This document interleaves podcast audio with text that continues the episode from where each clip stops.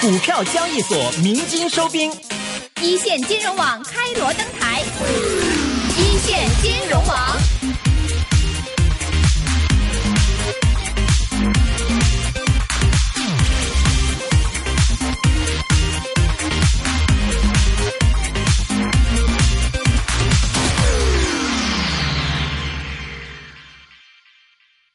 那么，以下的时间，我们来关注一组财经资讯。第二十九次上海市市长国际企业家咨询会议本周举行新闻发布会，上海市市长英勇、上海市市长国际企业家咨询会主席马克温伯格等出席了新闻发布会，向媒体通报了会议的成果和下届会议主题，并答记者问。上海的经济发展是记者们关注的热点。今年上半年，上海经济增速为百分之六点九。一到八月，工业总产值同比增长了百分之九，创下了七年来的高点。有记者问市长对这一成绩是否满意，英勇表示，这说明上海在吸引外资、支持实体经济方面不断提出的政策积极效应已经初步显现。他强调，在这份答卷的背后，上海更看重的是经济发展的质量和效益。这说明啊，我们上海建立的。以现代服务业为主体，以战略新兴产业为引领，先进制造业为支撑的现代产业体系正在加快形成。此外呢，上海的居民人均收入的增长超过了百分之八点六，已经连续八年超过经济增长的速度。GDP 背后的结构更优。效益更好，民生更大改善，发展更可持续，是我们更看重的。在谈到科创中心建设时，殷勇说：“上海比以往任何时候都需要人才，渴求人才。人才政策没有最好，只有更好。”我们近三年来，非上海户籍的应届大学毕业生和外国留学生啊，每年在上海直接落户的就近三万人。市委市政府最近还在研究啊，如何采取一些更有针对性的人才政政策，来吸引全球最顶尖的人才集聚上海，打造人才高峰，巩固人才优势。要吸引人才、留住人才，优良的工作和生活环境不可或缺。对于记者提出的如何稳定楼市的问题，应勇回应：上海始终坚持，房子是用来住的。不是用来炒的，将从需求端和供给端双向发力，建立购租并举的住房体系。要聚焦两类重点人群：一类是户籍人口中的住房困难群众，另一类是非上海户籍的常住人口，特别是对上海的经济社会发展做出贡献的各类人才和年轻人。我们在“十三五”啊，提出七十万套的各类租赁住房的供应，同时啊，也提出了要鼓励国有企业加强租赁住房的建设，在稳定租金当中发挥压舱石的作用。近两年，上海在环境和生态建设方面的投入力度不断加大，包括持续推进崇明世界级生态岛建设。规划建设二十一个郊野公园和十七条生态廊道等。与此同时，黄浦江两岸四十五公里的滨江岸线今年底将全部实现贯通。英勇说：“两岸岸线的贯通并向社会开放，其核心啊，就是把黄浦江岸线的生产功能岸线转变为生活功能的岸线，在贯通的同时。”要把沿岸线的工业遗存、历史建筑保护好、利用好。最终的目标，要把黄浦江四十五公里的公共岸线打造成百年大计、世纪珍品。发布会还透露，第三十次上海市市长国际企业家咨询会议将于明年十月二十八号举行。主题是新起点、新阶段、新作为、新形势下上海全方位对外开放。期间成功举办了二十九次的上海市市长企业家咨询会议，在为上海的发展贡献大量的经验和智慧的同时，也宛如一本笔记。记录下了不同时期上海的成长和蜕变。那么，作为这本笔记的执笔人，在与会的这些国际企业家的眼中，昨天的上海给他们留下了怎样的记忆？今天的上海向他们展示了何种面貌呢？明天的上海又为他们描绘出了怎样的愿景呢？来关注一下。和许多职场人一样，对于一些国际企业家来说，昨天的上海就是其丰富工作履历中的一个驻足点。贝卡尔特集团董事长迪考夫，一九八零年开启了他的职业生涯，并在一九九一年被任命为上海贝尔电话设备制造有限公司的总经理。I lived in Shanghai from ninety one to ninety four. 实际上，一九九一年到一九九四年期间，我就生活在上海。我也是上海的荣誉市民。上海已经是我生活的一部分，它一直在我的心里。而在美国国际集团董事长布莱恩·杜普雷特眼中，昨天的上海则是宛如这家企业茁壮成长的摇篮。We started in Shanghai in 1919. 一九一九年，我们公司创建于上海。虽然总部在美国，但公司在中国发展的历史其实比在美国本土更悠久。与这些企业相比，二零零六年在上海建立办事处的铁狮门，恰好见证了最近十年这座城市的突飞猛进。谈论起今天的上海，公司总裁兼首席执行官徐瑞博描述起了他漫步于外滩时的亲身感受。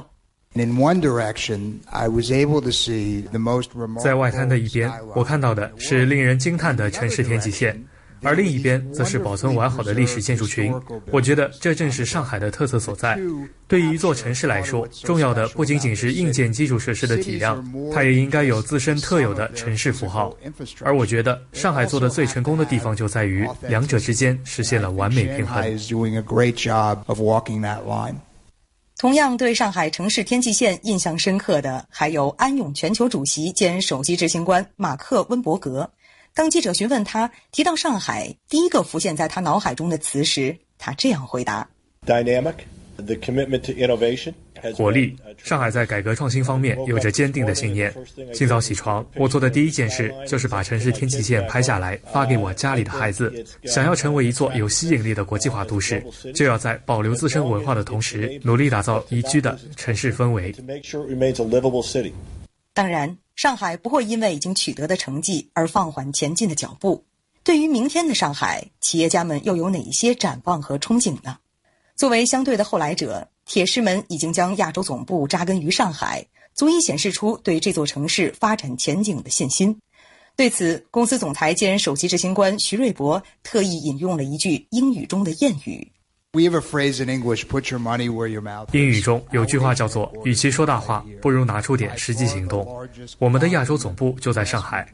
迄今为止，我们在亚洲地区最大规模的投资项目也在上海。我们是用真金白银来说明对这座城市的信心。那么，想要彰显卓越二字，相较于其他的全球城市，明天的上海在哪些领域有潜力实现突破，甚至领先于其他国际知名城市呢？在回答记者这个问题时，普华永道全球主席罗浩志给出了两个关键词：智慧和绿色。第一个就是智慧城市方面，我认为上海能够集结成为智慧城市所需的各个要素，从而领先于其他城市，同时造福那些想要在这座城市工作生活的人们。第二点就是可持续性，也就是绿色发展。结合这两点，上海将有望成长为其他城市追赶的目标。海纳百川。要续写上海城市发展的新篇章，离不开这些企业家们的建言献策，而此时此刻的记忆或愿景，都将成为这页笔记上最精辟的注脚。到本月二十九号，上海自由贸易试验区挂牌运作将满四周年。四年来，在党中央、国务院的坚强领导下。国家有关部委的全力支持下，上海坚持解放思想、大胆实践，紧紧地抓住制度创新这一核心要务，努力把上海自由贸易试验区建设成为引领全面深化改革、加快创新驱动发展的标杆和引擎，成绩斐然。如今站在新的起点上，上海自贸区还将会有哪些新的动作呢？尽管四年成绩斐然，但以建设开放度最高的自由贸易区为目标，上海自贸区没有自满，正在努力对照国际最高标准、最好水平补齐自身短板。市发改委副主任朱明说：“下一步动政府奶酪的改革还将继续，借鉴国际先进理念，解决企业更多的实际困难和问题。主要呢是一些涉及动奶酪的改革啊，还是要加快的推进，制度创新的基层水平还要进一步的提高。”我们在自贸试验区的四年建设中，推出了一系列的制度创新措施，在全国复制推广取得了很好的效果。但是同时，我们每年的跟踪评估和企业的调查也显示，企业对自由贸易试验区的改革还存在感受度不够的问题。这其中包括要补齐处理好市场和政府关系认识不到位的短板，提升政府部门的国际化、市场化的行政理念，补齐风险压力测试不足的短板，进一步拓展金融、电信、文化等领域的扩大开放。比如说，我们在三点零方案提出了原产地的预裁定制度、原产地的自主声明制度。虽然这些都是在贸易便利化方面的创新，但是呢，也是国际贸易便利化协定的最高标准的条款。更是在国际上的实践中呢，提前服务、由起就物这些监管理念在实践中的体现。上海自贸区扩区后，围绕推进政府职能转变、打造提升政府治理能力的先行区，浦东不断探索在一个完整行政区域内一级地方政府的管理新体制、监管新模式。浦东新区副区长、上海自贸区管委会副主任陆方舟介绍，经过一年多时间。证照分离改革成效明显，目前试点的一百十六项行政许可事项已复制推广到全国其他十个自贸试验区，浦东将在此基础上加大力度，全面覆盖，努力做到能够取消审批的，我们尽可能取消审批，或者是改成备案。如果是取消审批困难的。特别是有的涉及到国家安全、公共安全、环境安全、健康安全等等的，我们呢也尽可能去优化审批的方式，尽可能是以高质量的方式来改革。此外，针对外界普遍关心的上海自由贸易港区建设，朱明透露，目前具体方案，国家有关部委和上海市相关部门正密切沟通和协调，进一步论证和细化完善中。总体考量有三大方面：一个是要建设开放度最高的自由贸易港区。探索一整套以国际业务为重点的系统性的制度安排。第二个呢，要提升整体的国际竞争力，要发挥好上海经济的综合优势，增强企业对国际资源的统筹调配的能力。第三个是要符合国家战略，作为打造国家“一带一路”建设桥头堡、服务长江经济带发展战略的重要载体和实现形式，建设具有引领、示范、带动、辐射作用的贸易便利化和产业国际化的新高地。一场由国内外超过两百个热门文化 IP 共同演绎的文化授权展示交易盛会——二零一七中国上海自由贸易试验区文化授权交易会正式的揭幕。作为国家对外文化贸易基地、国家版权贸易基地主办的此次盛会，将对接采购商和消费者，一条文化授权交易产业链的试验田初露端倪。点开瑞典画家克里斯托弗·库伦格林的手机社交软件朋友圈，第一条就是他热情的招呼：“快来上海自贸区富豪会展公寓酒店一二零五房间看我的展品。”作为参展艺术家，他骄傲地向第一财经广播记者展示布置满房间的丝绸围巾、马克杯、布艺摆件和装饰画等，无一例外，上面都印有他富有浓郁北欧风情的手绘水彩画作品。克里斯托弗对来到上海自贸区参展感到非常兴奋，也很有收获。就像今天，我就和三家中国的意向合作企业进行了接洽，一家是杭州的唐丝围巾，一家是糖果品牌，也想打入北欧市场，所以打算在产品包装上加入我作品的元素。刚刚还谈了一家装帧印刷公司，做大众消费得起的挂画，希望这三天能再找到些合作的机会。克里斯托弗说，他已经通过中国上海自由贸易试验区文化授权交易会，将部分作品的制作发行权授给了莫干山白云美术馆、杭州唐斯等中国合伙人。未来，上海、杭州等地的消费者都可以以单件不超过七八百元人民币的价格，买到和日本东京奢侈品店里同步销售的 Chris 水彩画艺术单品。对此，来自莫干山白云美术馆的投资人来怡艺术品缪良俊告诉第一财经广播记者：“二零一七中国上海自由贸易试验区文化授权交易会特别拓展了一个一站式路演评选环节，大家都感到非常受用。”啊，他这路演对我来说非常震撼。中国其实原来在做这个 IP 授权这一块，等于说是空白。这个国际营销年会，这个路演，这个 CCLF 这个展会，它不仅仅是只是展示我们中国艺术家的一些作品，它还把国际上很多艺术家的这个好的这个 IP 带过来。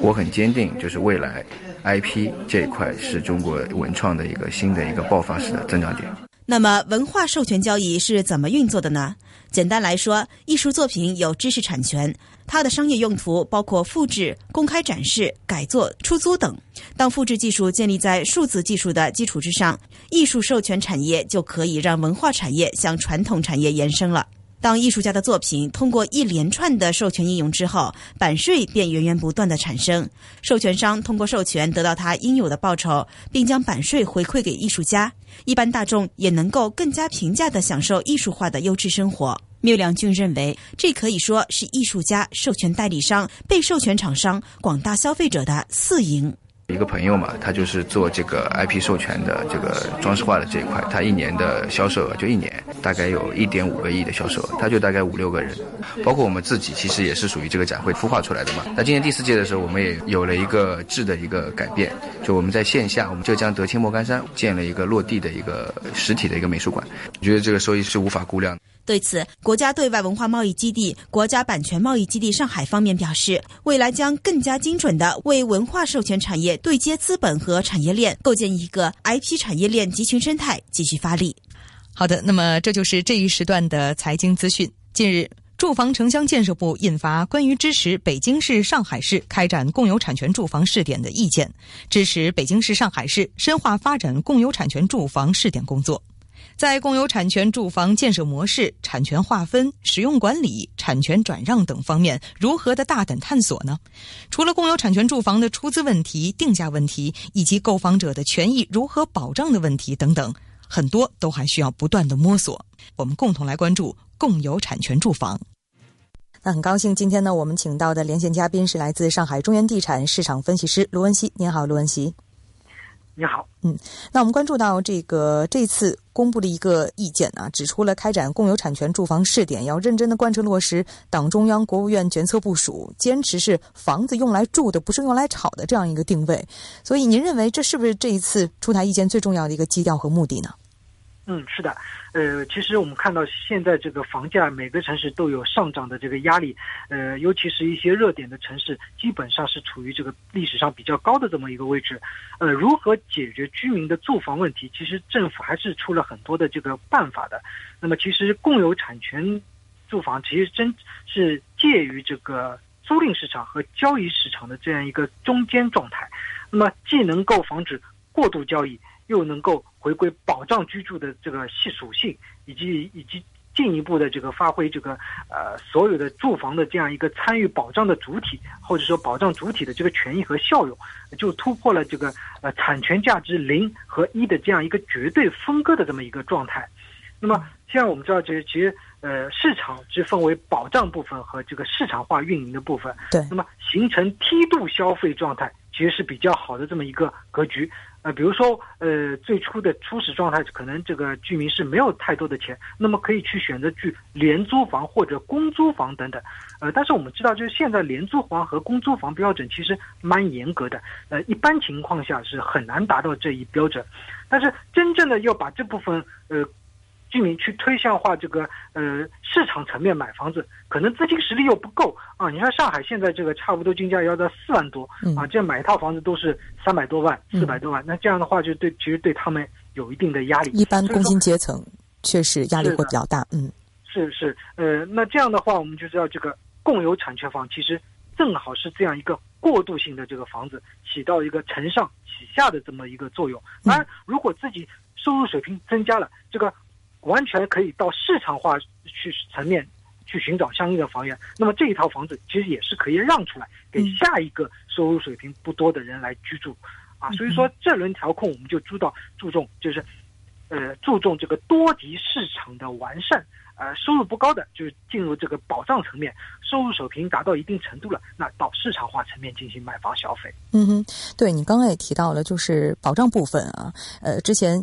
呃公租房、廉租房，现在其实也同步都在推。嗯，那其实说到这个廉租房的话，很多人也会把这个共有产权住房和刚刚说到这些保障性的住房，这个廉租房啊、公租房啊拿来去做对比啊。像之前呢，也有一些这个呃人关注到了，就是说我适不适合这个共有产权住房？究竟说这个共有产权住房上，这个会有我的名字吗？这个房子是属于我的吗？从这样的其实是比较有代表性的一种观点，就是大家可能对于共有产权房子还并不是特别的一个了解啊，所以在这边能不能给大家概括的来介绍一下，究竟是一个什么样的概念？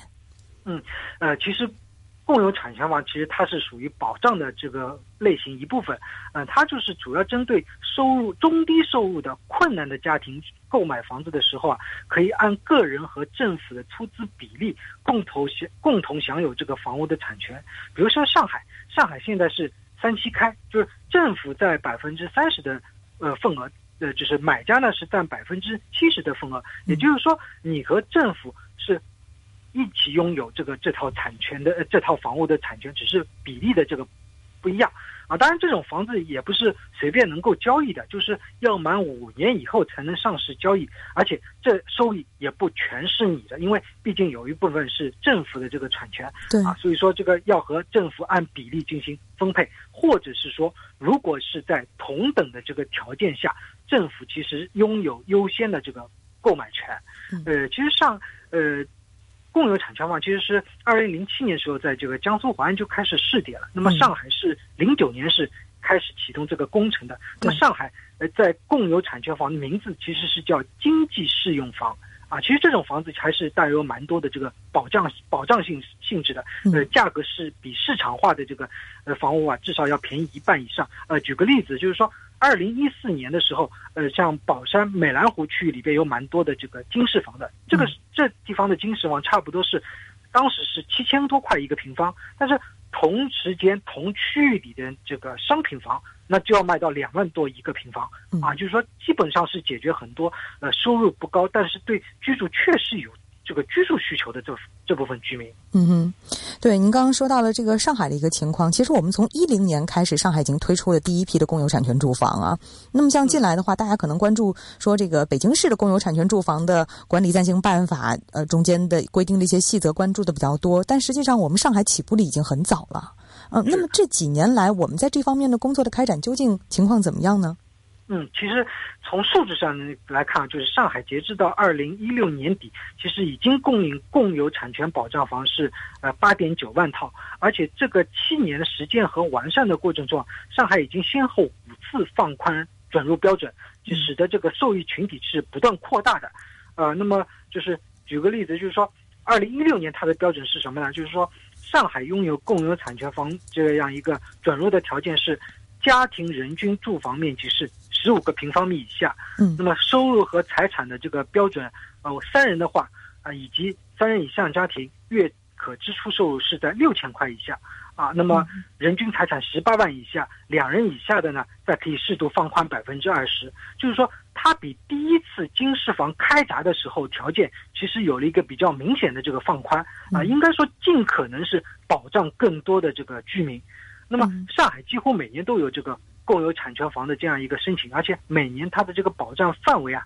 都在扩大，所以从结果导向来看，是满足很多的这个想改变居住条件，但经济实力又不是非常强的这些居民。其实某种程度上来说，也是缓解市场的这样一个供需关系。嗯，那当然，这是八点九万套，其实什么样一个概念？呃，我个人觉得，这可能对上海庞大的这样一个居住呃需居住需求的市场来说，呃，还是有一定的这个短缺的啊。因为我看了一下，这个上海最近三四年平均每年新房的成交量超过了十万套，所以说这样一个数据就对比就显示说，保障房部分其实还是有很长的路要走啊。那么，所以我们看到就是上海。十三五的住房规划里边也提到了，就是未来要提供五十五万套的这个保障房。那么保障房里边既包括经适房，也包括廉租房等等。那总体的加起来的话，我们看到其实供应量不少。如果平均一下算的话，那保障房差不多每年就是有九到十万套。那基本上就和最近几年的这个每年新房的交易量相当了。那么随着这个供应的增加，市场的需求它会形成有效的分流。那就是变相的是减轻了市场化的这样一个压力，其实也是起到抑制房价的这么一个作用了。嗯，其实一直以来啊，你看站在我们的这个呃居民的一个需求啊，我们这个经济实力不够强，我们想去购买这个共有产权住房的这个层面的话，很多人就关注到一个价格。其实我们看到整个从政府要推这个共有产权住房的这个层面的话，其实价格问题也一直在探索。那我看了一下价格方面的话呢，这边我们说到的是政府行使优先购买权，以及呢购房人同住人购买政府产权份额，按照房源项目市场的基准价格来执行。那刚刚你说到了具体的这个市场的一个这个价格数据的问题啊，你你同样的一个区域，可能我们这个商品房的一个价格和共有产权房的这个价格之间是有一定的这个差距的，而且差距还是比较明显的。但是我们这个共有产权的住房的这个价格，究竟依据什么样的一个标准来制定呢？很多人可能心中还不是有一个很明确的答案。是。呃，其实它这个制定的话是，呃，政府内部它有一个相应的一个比较严格的一套程序啊，在进行一个内部的一个比较客观的一个制定，嗯，尽量也考虑到就是我要起到一定的保障的作用，所以某些城，呃，某我们对进行一个市场化对比来看，呃，的确也是有蛮大的这个落差的。其实目的就是在于要尽可能去保障我们居民的这部分的这样一个居住的权益或者说居住的需求。嗯哼，是因为你看啊，这个相邻的地段、相近品质的一些商品的住房，它的一个价格因素，应该说要考虑的点还是非常之。呃，需要非常的全面的啊，呃，包括这两年，你看，作为一线城市的话，房价的上涨过快的速度是得到了一定的抑制，但它确实价格它还是稳在了这样的一个水平线上，还是有一定的这个增长的幅度。那其实共有产权住房它同样也会有这个涨幅啊。那么在它涨幅的整个，如果说我们要出手共有产权住房的这个结果来说，它涨幅部分的话，是由我们个人和政府来进行一定比例的分成，是吗？对，是的，就是呃，因为你的产权并不是说完全产权。啊，这是政府其实也是占有一定的这样一个产权的，所以在整个一个市场价格变化的同时，政府也应该是有一部分的这样一个权益的享受啊。所以说我个人觉得这个有一个合理的这个比例的权益分配，应该也是合理的，大概大家也是能够接受的这么一个结果。嗯哼，呃，那我们就这个上海的一个政策，我们可以进一步再来关注一下，因为你看公有产权住房，我们要买是进入这个市场啊。那如果说我们家庭的这个收入有一定增长，我可能要置换成商品。房，那我需要卖啊，所以市场都是有进有出，资本市场也是一样啊。我们现在是资本市场的一些这个上市公司，也有要进一步完善它的退出的机制。那我看了一下共有产权住房这一块呢，好像一些相关的这个业内人士关注到了一个点，觉得好像在退出机制上面还是有待完善的。这一方面你有关注吗？嗯，这点我还是比较认同的。呃，其实现在我们看。其实不仅仅是这个共有产权房，其实像呃廉租房啊，包括是公租房等等，其实也是有这样一个呃短板在的。就是说，我们光设定了一个进入的这样一个准入门槛，但是退出的机制似乎并不是太完善。那这样呢会带回来一个什么矛盾？就是说，呃，我们知道，其实造这样的房子，呃，国家是拿出很多的这个呃力量去造的，包括还有很多的这个资金。啊，那么就会形成很多的这个很大的这个财政负担。嗯，房子越造越多，但是要保障的人可能也是比较多的。那这样的话，就是你的这个房子啊，就是你的负担会越来越重。其实最理想的状态就是，我可能是先造一部分的这样一个呃经适房或者是共有产权房啊。如果等待这一部分的这个呃居民或者说所有者啊，他如果是呃有钱了。或者说自己的整体的一个经济实力升高了，呃，认为这种品质可能不适合我这样一个呃居住需求了，嗯，那我可以选择退出啊，让给下一个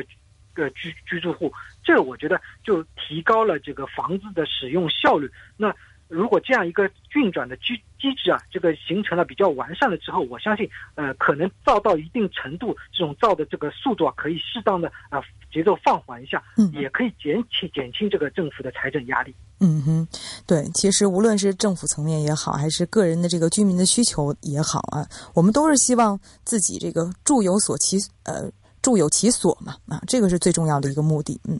那其实我们也回顾到这一次这个发布的一个意见啊，其中呢一句话也是现在很多的这个相关的新闻标题这边提到的一点，就是我们要力争形成可复制、可推广的一个试点的经验啊。那么，其实说到这个复制推广的话，从字面上理解，我们或者说从政策的意图上来理解的话，也就意味着未来共有产权房方面的一个工作的力度。是不是会进一步的加大，范围也会进一步的扩展呢？呃，我觉得是的。这个政策支持上海和北京这个共有产权方的工作，其实就是一种表态，就是要建立比较完善的这个多层级消费的这样一个房地产市场。所以说，未来这部分的这个工作推进速度和力度，我相信都会比以往更强。呃，当然，在这个过程中，呃，会成形成一系列的经验，以及探索一些新的方式方法去解决里边的一些问题。呃，当然，我们看到的不仅仅是北京和上海。上海其实房价上涨的城市还是有不少的。那比如说像呃这个刚这周刚刚公布的这个七十个城市的房价指数里边就显示着，呃环比价价格环比上涨的城市还是远超这个价格环比下跌的城市的。对，比如说我看到就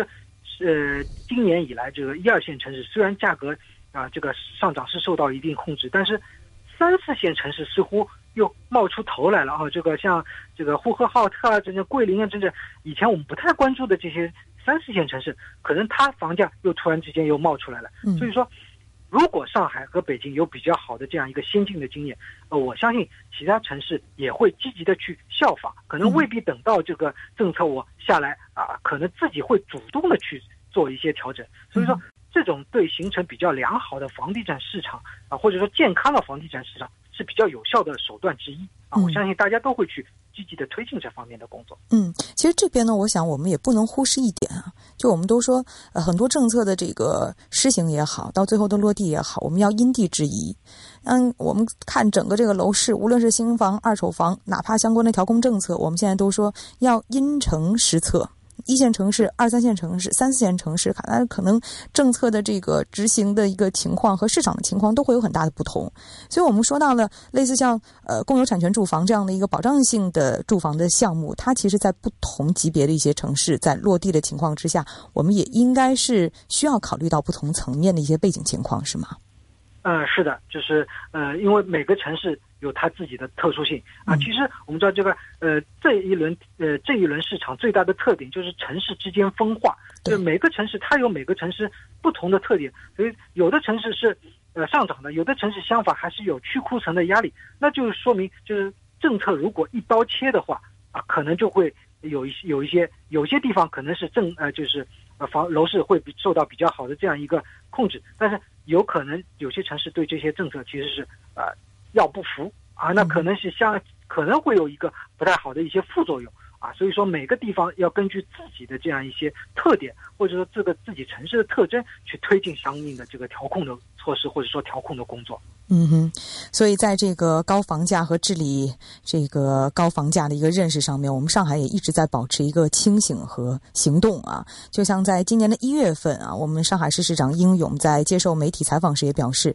我们上海市委市政府对于上海房价也是给予了高度的一个关注啊。他这边提到了一句话，就是我们不希望看到上海的房价太高，因为这会影响到年轻人的一个发展，影响城市的活力和创新的能力，也是不利于城市长远发展的。所以。我们相信，在整个这个呃，我们关注楼市的一个情况的过程之中啊，其实像这样的保障性的一个住房的项目的一个工作力度，我们未来也会进一步的加大，对吗？嗯，是的，呃，其实我们现在很注重一点，就是呃，上海其实经经济也是发展到一定的程度，其实也面临一个经济转型的这个问题。对，呃，其实经济转型，我们知道，呃，人才是。非常重要的这个一环，是我们看到就是呃，二零一五年之后的话，其实上海的人口啊，其实是处于这个净流出的。那净流出就会有一个问题，就是我们的一些人才可能会有流失。那相反，如果是其他城市会有一些吸引人才的这些手段，那这样的话，就是某一个城市的这个经济活力会被支撑住。那上海不出呃出台一些呃一些措施的话，可能。会有一定的这方面的这个压力。举个例子啊，就是说，呃，前一段时间二线城市接连呃出台很多这个吸引人才的这个政策，比如说入户啊，这个我用我用户口来吸引人才，甚至也有的是用这个呃买房我给你补贴啊，或者租房我也给你补贴，就这些都是真金白银这个花出去的。那在在这样一个比较之下，我们发现就因为上海就可能是短期因为这个房价高。呃，这个房租比较高，生活成本比较高，那可能就会面临留不住人才的这么一个呃困境。嗯啊，如我们在不计在房呃这个这个措房产调控的措施上做一些动作的话啊，有可能你的这个城市的竞争力或者说城市活力啊啊就会可能被其他城市超过了，那就是对未来经济发展不太有利的这一面。是的，我们从进一步的这个推进啊，公有产权住房的这样的一个点，我们延展出去，其实关系到我们呃整个上海长远的一个发展啊。所以也确实在很多的这个政策落地的一个情况之下，相信我们未来很多刚刚也说到了，像退出机制方面还有待完善的一个点啊，未来这一块的工作的进度应该会进一步的再加快啊。好的，让我们一同来期待吧。呃，在此呢，也非常感谢来自中原地产市场分析师卢文熙此刻接受我们的采访，跟我们一同来关注到了共有产权住房的一个话题。谢谢您，再见，卢文熙。再见。股票交易所鸣金收兵，一线金融网开锣登台，一线金融网。